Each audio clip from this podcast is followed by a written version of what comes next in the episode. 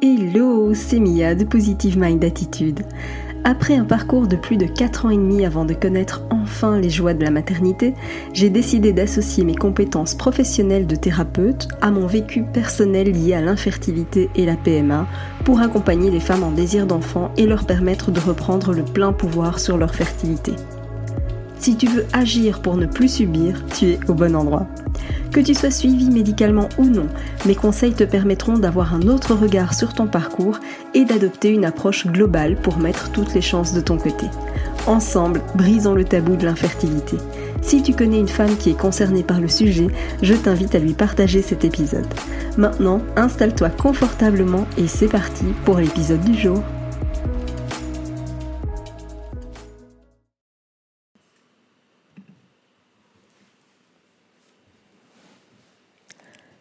Infertilité, j'ai déjà tout essayé. Aujourd'hui, un épisode peut-être un petit peu plus court que d'habitude, mais franchement, ô combien important. On va dire que c'est une sorte de version condensée de ce que tu as besoin d'entendre. Alors clairement, en tant que thérapeute et coach certifié, mon rôle n'est absolument pas de te dire ce que tu as envie d'entendre, mais bien de te dire ce que tu as besoin d'entendre. Ce sont deux choses totalement différentes, mais vraiment très très très importantes. Alors, ouvre grand tes oreilles si jamais tu fais partie de celles qui ont déjà tout essayé pour améliorer leur fertilité et que tu es déçu parce que ben, jusqu'ici, ça n'a pas fonctionné. Peut-être que tu as tenté l'acupuncture, le yoga, la sophrologie, l'ostéopathie, peut-être même que tu as testé un magnétiseur aussi, mais au final, bébé n'est toujours pas là. Eh bien, laisse-moi te dire que en faisant tout ça, eh bien, tu te mets une pression complètement dingue. C'est un peu comme si tu n'étais pas assez. C'est un peu comme si tu avais besoin d'en faire toujours plus. Peut-être même de faire des efforts à n'en plus finir et de prouver je ne sais quoi à je ne sais qui. Et si tu fais partie de ces femmes-là, Clairement, il n'y a aucun jugement à avoir. Et moi-même, d'ailleurs, j'en ai fait partie. Donc tu vois que clairement, si tu fais partie de cette team-là, eh bien, je sais ce que tu vis, je sais ce que tu traverses parce que j'en ai fait partie. J'ai longtemps été dans euh, la team de, celles qui aiment tout contrôler, ou à peu près. Euh, j'avais clairement horreur de penser que je ne maîtrisais rien. Mais entre nous, le contrôle est une totale illusion on contrôle rien dans la vie. Et j'ai envie de te dire, pas même ton agenda. La vie nous réserve parfois des surprises qu'on n'avait absolument pas vu venir. Le contrôle, c'est une illusion finalement de la société contemporaine, industrialisée, qui aime croire, et nous faire croire surtout, que tout est contrôlable. Mais en réalité, c'est totalement faux. Et ce qui se passe, c'est que ce besoin de contrôle, ça découle d'une insécurité que tu ressens. Et ça, eh bien c'est ce qui va faire que tu vas essayer de satisfaire ce besoin de sécurité à travers le contrôle. Tu me suis? Donc qu'est-ce qui se passe? C'est que forcément, puisque tu as besoin de sentir et de penser que tu contrôles les choses, eh tu vas multiplier tes efforts pour toujours faire plus, pour tester plein de méthodes douces différentes, plein de compléments alimentaires différents, parfois même plein de médecins différents. Mais laisse-moi te dire que en faisant ça, eh bien, tu cours purement et simplement à l'épuisement. Et si j'ai bien un conseil à te donner, eh bien, ça va être de privilégier l'être au faire.